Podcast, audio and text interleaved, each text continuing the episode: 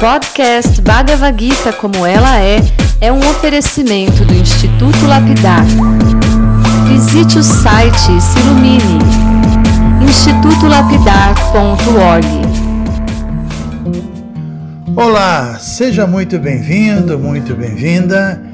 Meu nome é Chandramukha Swami e esse é o podcast Bhagavad Gita como ela é, espiritualidade aplicada no cotidiano.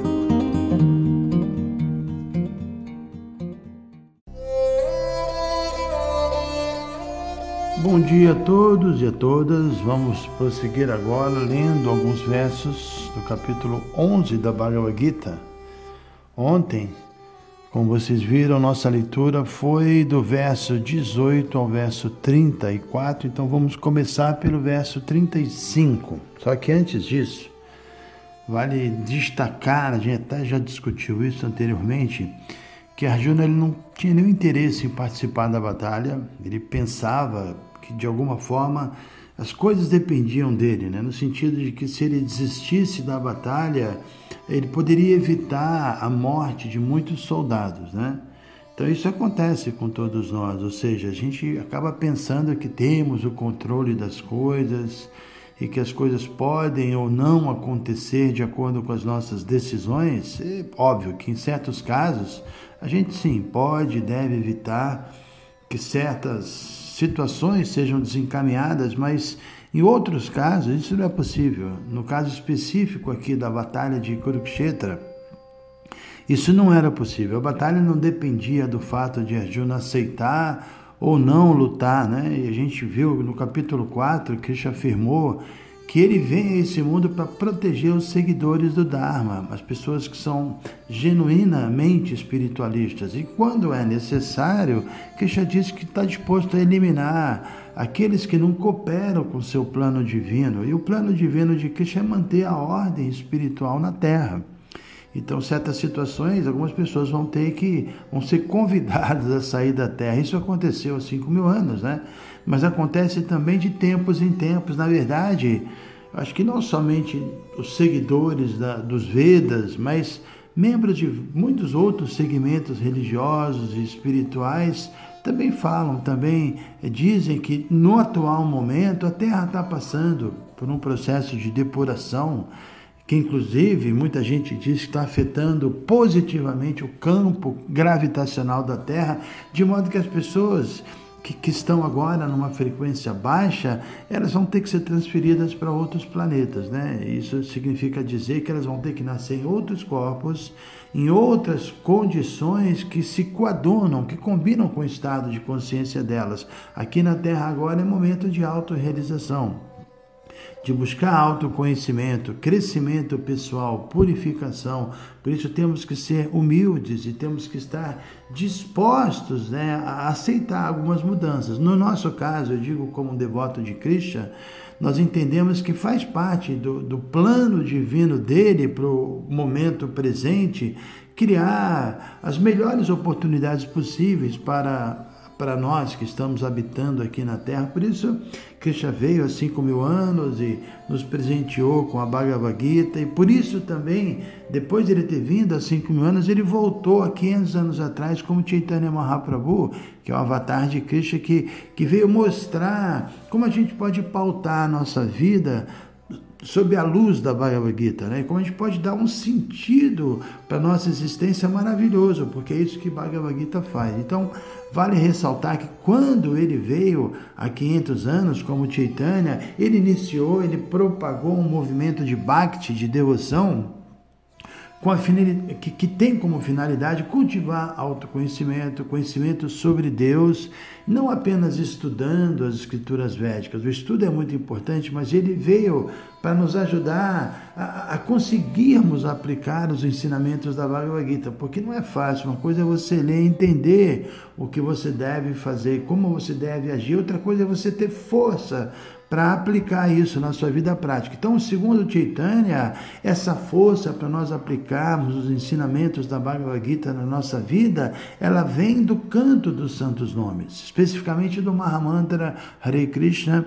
Esse Mahamantra dá uma força, com certeza, quem pratica regularmente, diariamente esse canto, sabe que isso é pura verdade, sabe que o canto nos empodera de, de tal modo que na vida prática tudo fica mais fácil, né? tudo flui de uma maneira diferente, nossa mente se acalma e isso é o ponto inicial de toda a nossa transformação. Então, para para eu não me perder, a gente estava falando que assim como hoje em dia existe um plano divino que evidentemente não depende de nenhum ser vivo em particular para que esse plano divino seja aplicado. Da mesma forma, há cinco mil anos existia um plano divino e nesse plano estava incluída o acontecimento histórico na forma da batalha de Kurukshetra, independentemente da participação ou não do guerreiro Arjuna mas porque a Juna teve acesso à forma universal de Krishna, para ele isso ficou bastante claro, porque a gente leu nos versos de ontem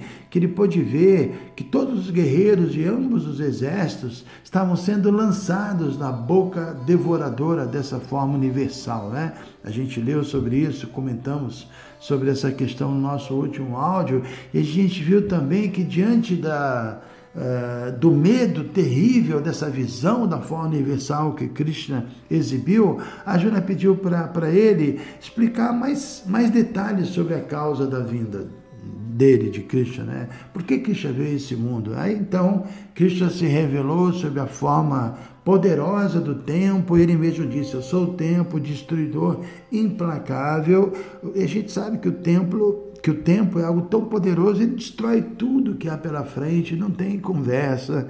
Isso aconteceu com várias civilizações, pessoas extremamente poderosas, tudo é destruído pelo tempo. É uma, isso não, não dá para fugir da, da, da atuação do tempo. Então, depois de ouvir Krishna pessoalmente apresentando-se como o tempo, isso ficou claro para Juna que, mesmo que ele não quisesse participar da batalha, a destruição de todos os soldados iria acontecer, era parte do plano de Krishna, e isso é todo, todo religioso sabe que existe um plano, que Deus está por trás e que, na verdade, a vida espiritual se resume em você seguir o roteiro, né? você entender o roteiro da sua vida, você entrar nesse plano divino e quando a gente consegue isso, tudo flui positivamente, né? Então, tendo dito isso, vamos prosseguir com nossas leituras e comentários. E nossos próximos versos, o primeiro, os dois primeiros versos, eles não foram falados nem por Krishna nem por Arjuna, eles foram falados por Sanjaya, que, que no primeiro versinho da Bhagavad Gita, logo no início, fala-se que esse Sanjaya era o secretário do rei Dhritarashtra.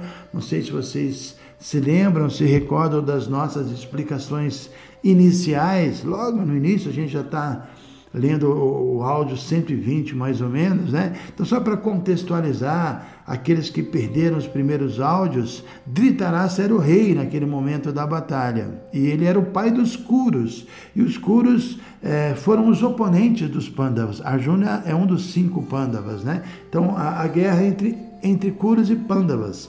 E Dhritarashtra era o pai dos Kuros, ele era cego de nascença, e ele tinha um secretário, o secretário dele chamava Sanjaya, que tinha muitos poderes místicos. Sanjaya era discípulo de Vyasadeva, e ele recebeu a dádiva de, de, de, da vidência, ele via o que estava acontecendo no campo de batalha, mesmo estando no palácio com o rei. E por isso, lá no palácio, ele narrou para seu amo, que, que, é o rei de Tarasta cego, o que estava acontecendo no campo de batalha. Então vamos à, à leitura então.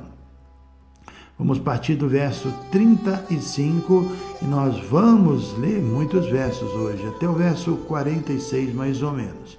Então vamos lá, verso 35, Sanjaya disse a Dhritarashtra, ó oh, rei, depois de ouvir estas palavras faladas pela pessoa suprema Krishna, Arjuna, trêmulo e de mãos postas, ofereceu repetidas reverências. Com voz balbuciante. Ele estava amedrontado quando dirigiu a Sri Krishna as seguintes palavras. Arjuna disse: Ó oh, Senhor dos sentidos, o mundo se regozija ao ouvir teu nome, e assim todos se apegam a ti. Embora os seres perfeitos te ofereçam suas respeitosas homenagens, os demônios têm medo e fogem de um lado para o outro. Tudo isso se faz de forma justa. Ó pessoa grandiosa, maior até mesmo que Brahma, és o Criador original. Por que então deveriam eles furtar-se a oferecer suas respeitosas reverências a ti, ó ilimitado, Deus dos deuses, refúgio do universo? És a fonte invencível, a causa de todas as causas, transcendental a esta manifestação material.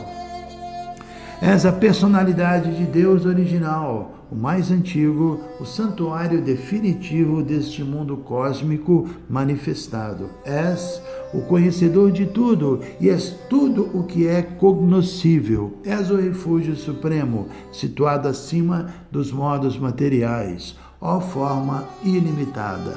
Penetras toda esta manifestação cósmica. És o ar e és o controlador supremo. És o fogo, a água e a lua. És Brahma, a primeira criatura viva, e és o bisavô. Portanto, faço questão de oferecer-te mil vezes minhas respeitosas reverências e volto a oferecê-las vezes e mais vezes. Ofereço-te reverências de frente, de trás e de todos os lados. Ó poder incomensurável, és o Senhor cujo poder não conhece limites. És onipresente e, portanto, és tudo colocando-te na posição de amigo, sem sequer conhecer tuas glórias, dirigi-me a ti com as seguintes palavras imprudentes: Ó Krishna, ó Yadava, ó meu amigo, por favor, perdoa tudo o que eu possa ter feito por loucura ou por amor. Quantas vezes te desonrei, gracejando enquanto nos descontraíamos, deitávamos na mesma cama, sentávamos ou comíamos juntos, às vezes a sós e outras vezes diante de muitos amigos. Ó oh, infalível, por favor, perdoa todas essas minhas ofensas. És o Pai desta manifestação cósmica completa, do móvel e do inerte. És o seu líder adorável, o mestre espiritual supremo. Ninguém é igual a ti e tampouco pode alguém ser uno contigo. Como então poderia haver alguém dentre os três mundos maior do que tu, ó Senhor, de poder imensurável? És o Senhor Supremo que deve ser adorado por todos os seres vivos. Então eu me prostro para te oferecer minhas respeitosas reverências e pedir tua misericórdia. Assim como o pai tolera a insolência de seu filho, um amigo tolera a impertinência do amigo, ou uma esposa tolera a familiaridade do seu parceiro, por favor, tolera os erros que acaso eu tenha cometido contra ti. Após ver esta forma universal que jamais havia visto, sinto-me satisfeito, mas ao mesmo tempo minha mente está perturbada pelo medo. Por isso, por favor, concede-me tua graça e torna a revelar tua forma como a pessoa suprema, ó Senhor dos senhores, ó morada do universo. Ó forma universal, ó Senhor de mil braços, desejo ver-te em tua forma de quatro braços, com elmo na cabeça e portando massa, disco, búzio e flor de lótus em tuas mãos. Almejo ver essa tua forma. Então, esse foi o verso 46, né? Muito bem, a gente está vendo aqui que depois de Arjuna ouvir diretamente de Krishna sobre a sua missão transcendental, então Arjuna se iluminou completamente e passou a compor é, orações belíssimas, né? Começou a glorificar Krishna, Krishna assim, de forma que ele está demonstrando aqui que entendeu que Krishna não é um simples amigo dele, né? Mas é a pessoa suprema, é a causa de todas as causas, ele é a fonte de tudo que existe. E de fato, existem incontáveis textos védicos que, que falam sobre esse ponto, né? que afirmam que Krishna é sim a alma suprema, Krishna reside no coração de todas as entidades vivas, e não só isso, ele, ele, ele é também o controlador de todos, inclusive dos semideuses poderosos como Indra, Varuna, Shiva, Brahma, ele é o refúgio supremo, ninguém é igual, ninguém é superior a ele, por isso a gente deve entender, assim como a Juna entendeu, que Krishna está muito além de toda a manifestação cósmica. Né? Krishna é completamente transcendental, e, na verdade, segundo vários textos védicos, ele é a própria causa desse mundo, ele, ele, também é o lugar onde tudo se apoia, onde tudo repousa, e como se não bastasse, Krishna, ele é onipresente, é onisciente, ele conhece tudo, passado, presente e futuro, ele é o mais velho, porque ele, é ele é o pai da primeira criatura, Brahmadi, né? ele é o mestre espiritual original, segundo os Puranas, no início do Bhagavad Purana, por exemplo, ali tem a afirmação que foi Krishna que no começo da criação transmitiu o conhecimento védico no coração de Brahma. Então é impossível a gente exagerar a grandeza de Krishna, ela é imensurável. E nós vimos também, aqui nesses versos que nós lemos hoje, que a Juna entrou em êxtase, ele sentiu um êxtase muito profundo, ele, ele, ele entrou num estado de arrebatamento. Aí passou a oferecer reverência de todo tipo, de costa de lado, mil vezes.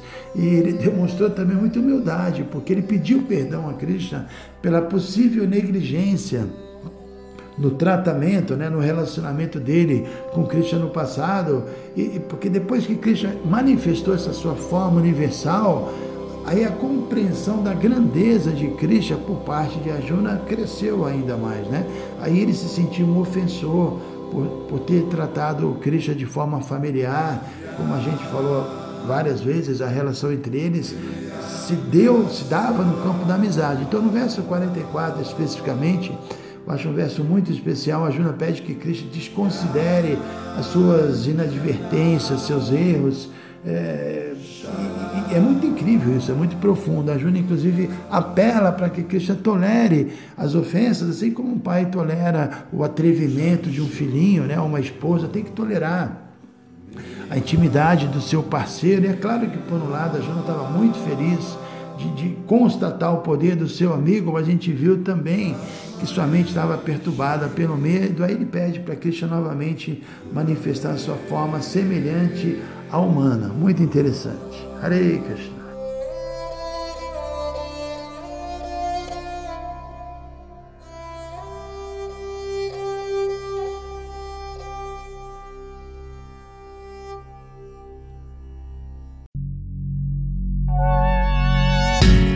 Se você se interessa por este conteúdo, não deixe de fazer o curso Bhagavad Gita para iniciantes com Chandramukha Swami. Para você se informar, é só entrar no site institutolapidar.org. Você vai ver que é um curso completo. Você vai estudar todos os 700 versos e vai entrar nos principais elementos filosóficos da Bhagavad Gita são bem mais de 100 horas de estudos. Você pode assistir a hora que quiser e quantas vezes quiser. Dá um pulinho lá então. institutolapidar.org